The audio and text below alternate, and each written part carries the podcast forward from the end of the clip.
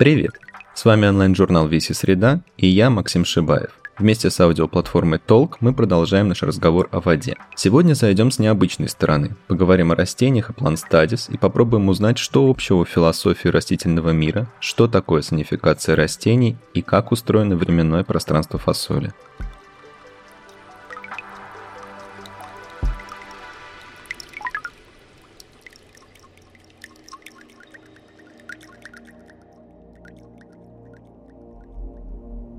План Стадис – это новая и развивающаяся дисциплина, которая старается изучать, осмыслять и понимать растения немного иначе, чем это делали ранее. Как и в любые Стадис, зайти в нее можно из разных научных сфер. Например, Катя Козырева в июне 23 года окончила Европейский университет в Санкт-Петербурге по программе геофилософия. Осмысляя себя как человека цветущего или Homo viriditas, она предлагает видеть в человеке не венец творения, а уникальный гибрид с животным телом и растительным мышлением.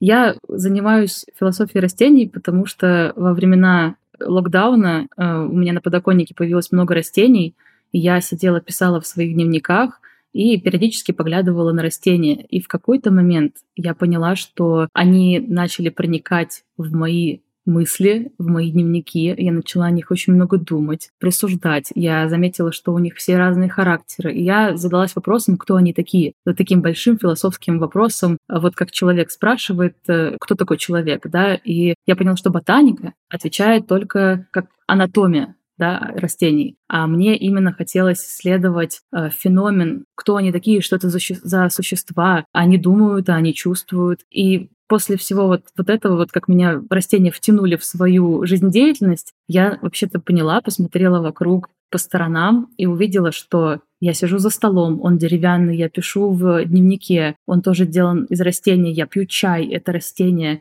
я лечусь лекарствами разные, они все сделаны на основе растений. Я сижу в одежде хлопковой, и это тоже растение. Так э, я пришла к тому, что в итоге защитила диссертацию по поводу отношений между людьми и растениями. Ульяна Струговщикова – научный сотрудник сектора междисциплинарных проблем научно-технического развития Института философии РАН. Она специализируется на семиотике растений, а также является одним из авторов курса по план стадис в Московской антропологической школе. А, сейчас я нахожусь э, в экспедиции, в командировке в республике Хакасия, а, район поселка Солнечный, на археологической базе. И, ну, собственно, я выступаю здесь как э, философ науки, который вот э, окунулся в археологическую науку. Также здесь я нахожусь по еще одному своему проекту. Собираю а, материал для экосемиотической темы то есть того, как традиционные общества интегрированы, ну, может быть, и в современный мир, да, но и то, как они общаются с окружающей средой, с природой, да, потому что, когда мы говорим о городах, да, это несколько иное, ну, иные взаимоотношения с той же природой, да, выехал, утрирую, выехал на, на шашлыки, да, там, а когда ты живешь в традиционном обществе, да, то есть у тебя там ферма или ты выращиваешь, э, не знаю, коров, свиней, то взаимодействие с природой несколько иные. Выросло это как раз из био- и фитосемиотики, которыми занимается Ульяна, то есть из идеи о том, как общаются растения. Со временем в своих изысканиях на тему взаимодействия людей и флоры Ульяна пришла и к экосемиотике. В рамках этой темы она делает акцент на том следе, который растения оставили в истории, и исследует то, как люди воспринимали их и какие значения придавали. Семиотика как наука о знаковых системах, она, ну скажем так, более популярна, то есть как-то на слуху, что лингвисты этим занимаются, филологи, то биосемиотика выглядела до некоторого времени достаточно такой экзотичной, хотя они развивались параллельно друг с другом. Когда мы говорим о семиотике, то это а, знаковые системы, прежде всего языковые системы. То есть у нас э, язык, да, как а, есть символы, определенные договоренности в том, что вот я говорю телефон, да, он, ну, у нас в голове уже представляет там возможно, какой-то мобильный телефон, да, сотовый, то есть что-то такое. Там 20 лет назад это были такие стационарные телефоны с барабанчиками, да, то есть вот у нас сидит образ, да, то есть у нас есть знак в виде слова, составленный из букв, и э, некий образ, ну, возникающий в голове. Биосемиотика — это э, знаковые системы до языкового уровня. То есть, э, когда мы говорим о том, что было до, язык, до языка, сейчас язык вот со своей синтактикой, грамматикой, вот язык в полной мере признается только за людьми. Те эксперименты, которые ведутся с животными, в том числе вот с кашалотами, например, да, и с помощью нейросети и обработки э, звуковых сигналов кашалотов. То есть они, может быть, поменяют наши отношения, да, и скажут, что вот еще один, один вид, у которых есть язык со своей вот структурой. Но да, э, вот сейчас, на настоящий момент, несмотря на то, что вот э, составление вот этих словарей, там, язык лошадей жестовый, да, и звуковой, там, язык животных, то есть аль- альфакторный, да, на запахах. Есть некие факты, но они не собраны в некоторую э, структуру. Так вот, биосемиотика, она их учитывает и, собственно, пытается их трактовать, интерпретировать и которые вот эти знаковые системы коммуникации, они не заточены только в рамках языка. Биосемиотика рассматривает вот эти знаковые процессы на разных уровнях организации жизни. То есть это идет молекулярный уровень, межорганный уровень, уровень гормональных взаимодействий. Потом уже идет между особей, да, то есть там человек, животный, человек, человек или там кошка, кошка, да. И там уже идут дальше эко, экологические связи, тоже которые относятся к части к биосемиотике. Это вот экосемиотика. Несмотря на то, что философия растений только начинает свое развитие, интерес к ней постепенно усиливается как со стороны ученых, так и со стороны любителей природы, которые переосмысляют современные проблемы экологии.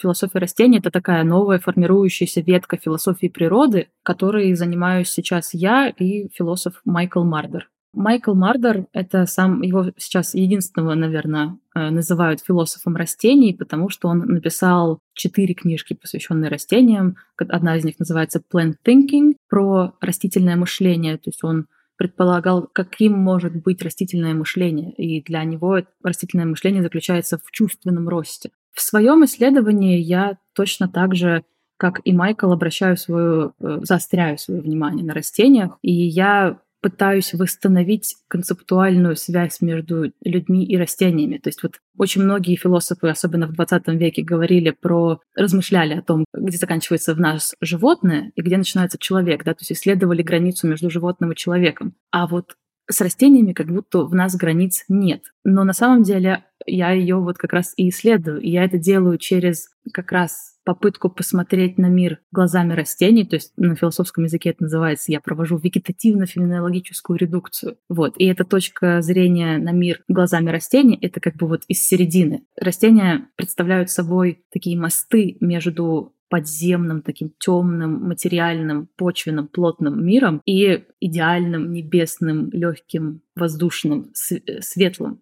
э, миром. И они живут одновременно в двух абсолютно радикальных, как мы привыкли это воспринимать, в радикальных мирах. И я вот исследую, что у нас общего э, с растениями, вот эта вот концепция жизни на два мира, потому что мы своим телом животные, но своими, своим сознанием, которое не имеет центра, которое точно так же разрастается, которое может воспринять в себя противоречия, в 2004 году исследователи из итальянской лаборатории во главе с ботаником Стефано Манкуза стали изучать корни растений и обнаружили электрические импульсы. Их, по мнению ученых, можно соотнести с импульсами в человеческом мозге. Но вот э, в 2004 году открыли лабораторию итальянские да, э, ребята, то есть ученые, возглавил ее Стефано Манкуза. И они в первую очередь э, стали изучать корни растений. И там оказалось, что вот эм, там, где кончики корней, да, там идет потребление кислорода самого, ну, самого большого уровня. И там же обнаружился электрические импульсы. То есть э, потенциал действия это то же самое, что происходит в нашем мозгу. На различные ситуации, если мы смотрим, то растения реагируют. То есть, если мы берем одно растение, да, вот так скажем, да, одно растение это не особь, то есть это не один индивид. То есть, по последним э, данным, вот ученые-биологи пришли к выводу или там к согласию скорее, что одно растение это колония. И вот это растение внутри, они коммуницируют в том числе электрическими импульсами. Причем, то есть, когда от одной части корней идет информация в виде электрических импульсов, в виде химических там ионов, каких-то сигналов, из одной части корневой системы в другую часть корневой системы. А дело в том, что корни растений, они выступают, ну вот, как так называемый роевой интеллект. Они могут выглядеть и действовать как одно целое, да, то есть целенаправленно в одну точку зрения, и могут решать абсолютно разные задачи. Скажем, левая там или северная часть корней растения ищет воду, южная часть корней э, одного растения ну, может быть, потребляет азот там как-то. Я не могу сказать, что это вот прям такое распределенное, распределенное, да, что одна часть там одним занимается, другая другим. Но факт в том, что они могут сделать как, действовать как координированно, как одно целое, да, как один организм, так и могут действовать как бы разнонаправленно, да, автономно, с учетом вот всей, всей той ситуации, что они составляют некое целое. И там еще ведь верхняя часть у нас, да, то есть если нижняя часть корня считается как мозговая часть, то верхняя часть тоже очень важна, да, то есть вот эти питательные вещества, получаемые из фотосинтеза. И там также идут электрические импульсы, да, то есть э, транспортная система, которая передает питательные вещества, она же несет электрические импульсы и, скорее всего, информационные импульсы. И точно так же реагирует на окружающую среду. Э, под окружающей средой здесь можно и нужно относить, включая там влажность, солнце, свет, хищников каких-то, да, будь то фитофаги там или еще какие-то вредители, паразиты, или же ну, привлечение насекомых для того, чтобы они помогали бороться против других насекомых. Это вот одна, да, это что связано с электричеством. В sound art е растения сонифицируются различными способами в том числе при помощи специальных устройств, которые считывают их электрические импульсы. Далее они переводятся в ноты и создают звучащие фактуры, тем самым как бы наделяя растение голосом и возможностью петь.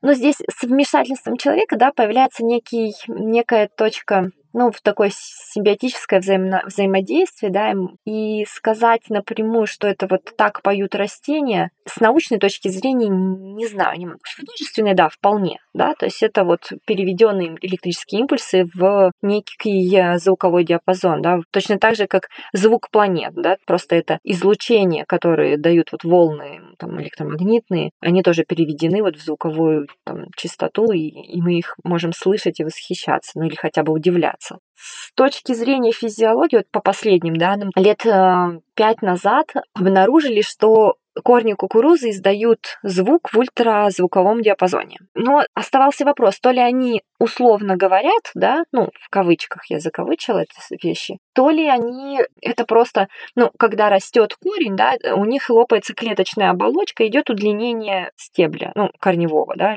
корневого стержня, как лучше сказать. И думали, что, возможно, это просто такой побочный эффект того, когда ты, ну, что-то ломается, да, и вот этот вот щелчок происходит. Но вот по последним данным, а, статью читала а, буквально месяц назад, что с помощью, вот, кстати, искусственного интеллекта, да, обработки сигналов удалось выявить э, повторяющиеся звуки. У них есть некоторые различающиеся звуки, да, есть повторяющиеся, есть различающиеся, у них есть некоторая последовательность. И это, с одной стороны, сделало шажок навстречу, что, возможно, растения, помимо того, что они передают информацию, то есть коммуницируют с помощью выделения химических веществ из корней, да, то, возможно, у них вот есть и такое вот э, звуковое общение также, ну, звуковая коммуникация, пускай, да, более нейтральное слово. Хочу сейчас подчеркнуть, да, то есть когда мы говорим видеть, говорить, э, общаться, да, ну это проблема, да, когда мы говорим о нечеловеческом, человеческим языком, потому что, ну, другого языка у нас нет, да, и как об этом говорить, это тоже задача моя, в том числе задача, не знаю, получится ее решить или нет, ну, задача философии. Потому что мне часто говорят, что вот вы описываете там э, взаимодействие растений как человеческие, а я говорю, ну, понимаете, что от человеческого языка пока что очень сложно, да невоз... ну, пока что я не вижу большого какого-то просвета, чтобы от него отказаться или там как-то. То есть вырабатывается терминология вот биосемиотическая, да, то есть у нее есть некий концепт, который, опять же, является сборкой из разных идей и прочих, которые ты пытаешься вот заложить и сделать такое нечто академически цельное, что ли, или вот сделать такое научное какое-то обоснованное. При помощи технологий современная наука изучает растения самыми разными способами. Но к подобным экспериментам люди были склонны всегда, наделяя окружающую флору теми или иными значениями и атрибутами. Одним из них, например, был Карл Линней, Карл да, кто половое различие да, для растений как бы вел. Вот э, сон растения, а там фишка в том, что сон растений, сейчас сон э, признается за теми живыми организмами, кто эволюционировал, наиболее э, высокоразвитые организмы, у которых есть там мозг, которому нужно отдыхать. Но тогда вот в, в эпоху Линнея, это э, Линнея, осталось незамеченным, потому что всех волновала такая моральная вещь, как как-то половая связь у растений. Это вообще нонсенс какой-то был, в общем, скандал. Дарвин, да, Дарвин, который занимался движениями растений, то есть он подчеркнул о том, что все растения двигаются. И дальше, то есть пошли э, новые исследования, вот в частности вот э, в лаборатории Стефана Манкуза, да, который э, именно в физиологии да, растений а, исследовали вот они корни. Потом испанская лаборатория Пака Кальва, они занимаются поведением растений, сигналингом, то есть проводят эксперименты, например, на тот момент, когда я была, это 19 год, конец 2019 года, там проводился эксперимент над фасолью. Насколько обучаема фасоль, ну то есть насколько способна запоминать окружающую ее изменяющуюся какую-то информацию данную. То есть до этого было известно, э, ну, ставились эксперименты над э, мимозой стыдливой. Это растение, которое, когда ты трогаешь его за листик, она схлапывает его, ну, от страха или там, это, то есть спорный вопрос. О прикосновении мимоза стыдливая помнит 21 день. Дождь, например, да, то есть если дождь не несет никакого вреда, то первый раз, э, первые там капли растения сворачивает листья, а в дальнейшем она уже, то есть видит, что это не какое-то насекомое, там не какой-то фитофаг, какой-то тип там, не знаю, антилопы, который ее живет, она расправляет листья и уже не тратит энергию на вот этот сбор, убирания листиков. Возвращаясь к фасоли и к эксперименту. В 8 часов утра включался свет.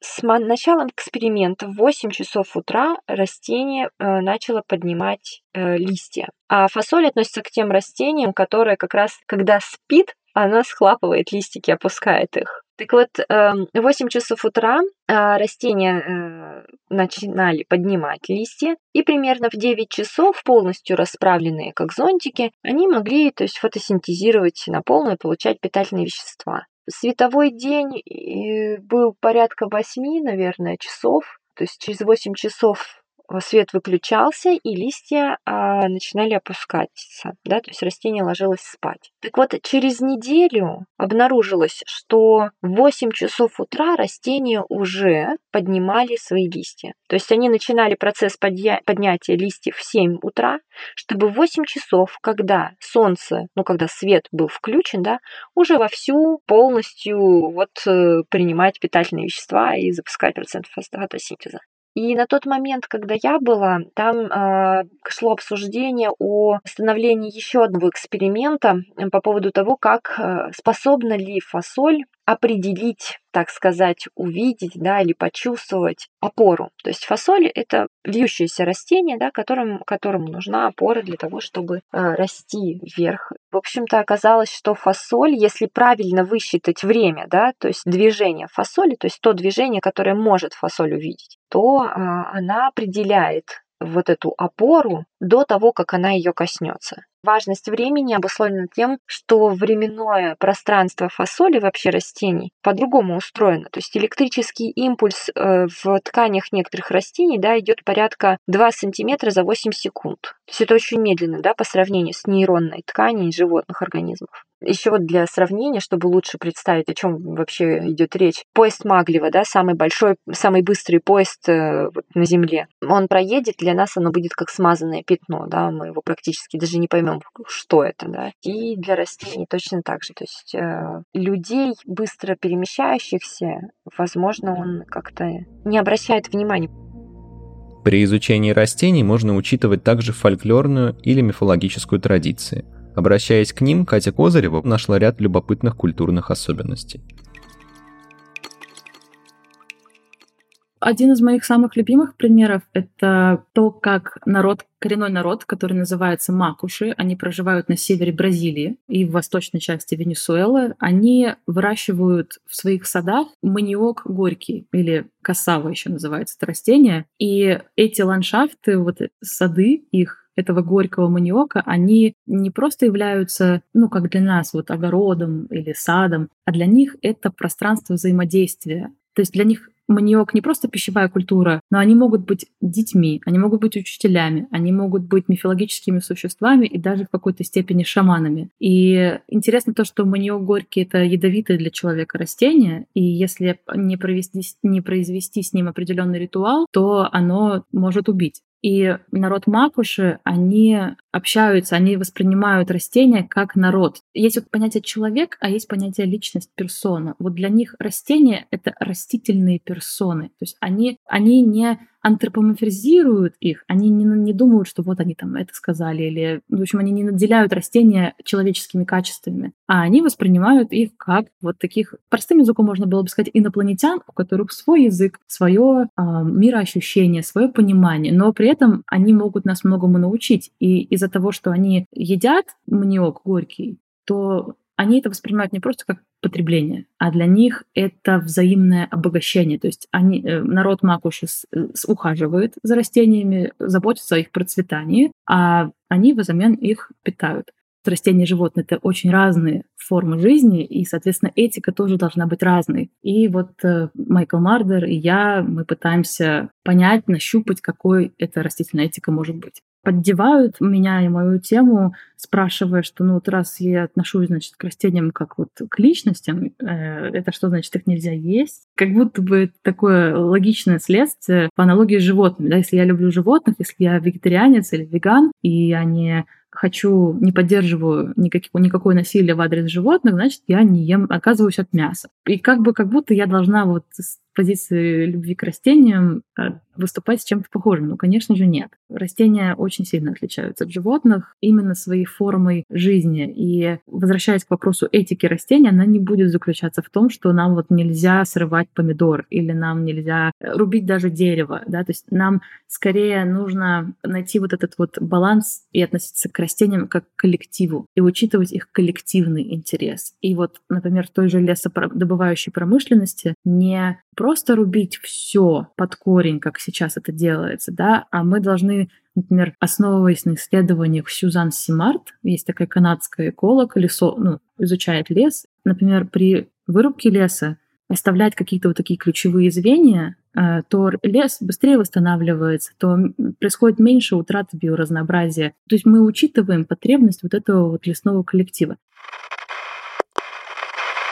исследование Сьюзан Симарт. Они взяли э, кусок леса 30 на 30 метров, обнаружили, что все деревья и все растения между собой переплетены, подключены, так сказать, соединены доминирующим видом гриба, микоризами, да, грибницами. И хотя они одну третью питательных веществ отдают на поддержание вот, этих, вот этого гриба, да, собственно, но этот гриб э, является как сетью интернет, а, аналог сети интернет, то есть ее называют Wood Wide Web, да, то есть древесная протяженная сеть. То есть в какой бы части леса, если а, есть какая-то беда, ну, скажем, там, я не знаю, пожар, да, там, костер какой-то, или там болезнь какая-то в виде бактерий, или там, например, нашествие гусениц, то тогда деревья начинают из другого конца или там а, лечить, то есть ну, поставлять вещества дополнительные, которые бы помогли поддержать и вылечить вот болеющую часть леса.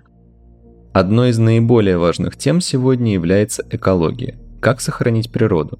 Экологичны ли экологичные упаковки или их производство скорее вредит природе? Нужно ли отказаться от благов цивилизации? Эти и многие другие вопросы в современном обществе вызывают жесткие споры, из которых порой произрастают любопытные решения.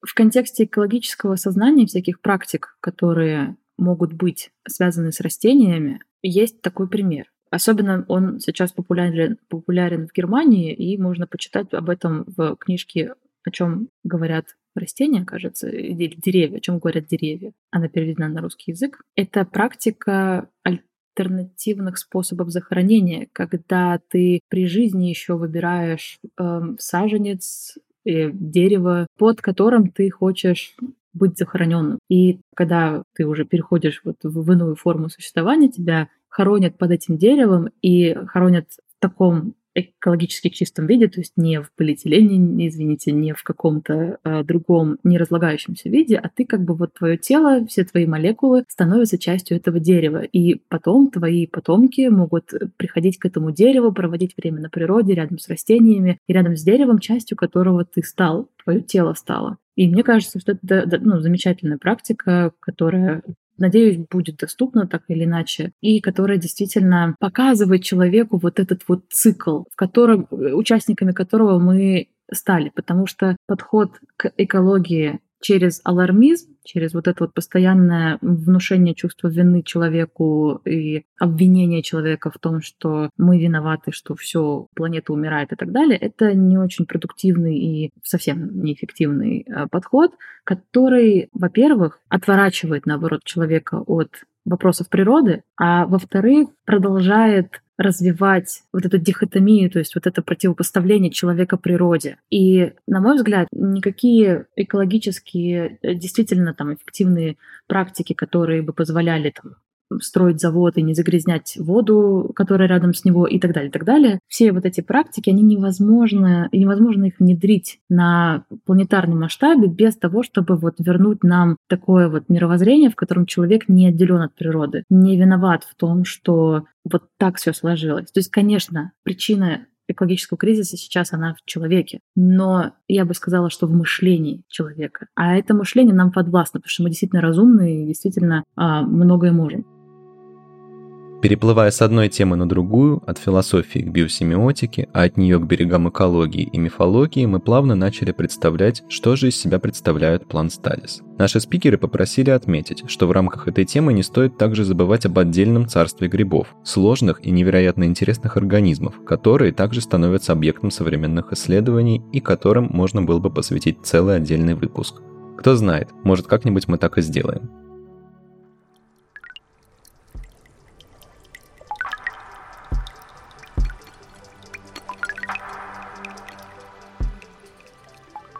Это был подкаст VC Среда, созданный совместно с аудиоплатформой Толк. Подписывайтесь на нас на всех платформах и не забывайте, что тексты, подкасты и художественные работы доступны на сайте ограниченный период времени и обновляются по средам.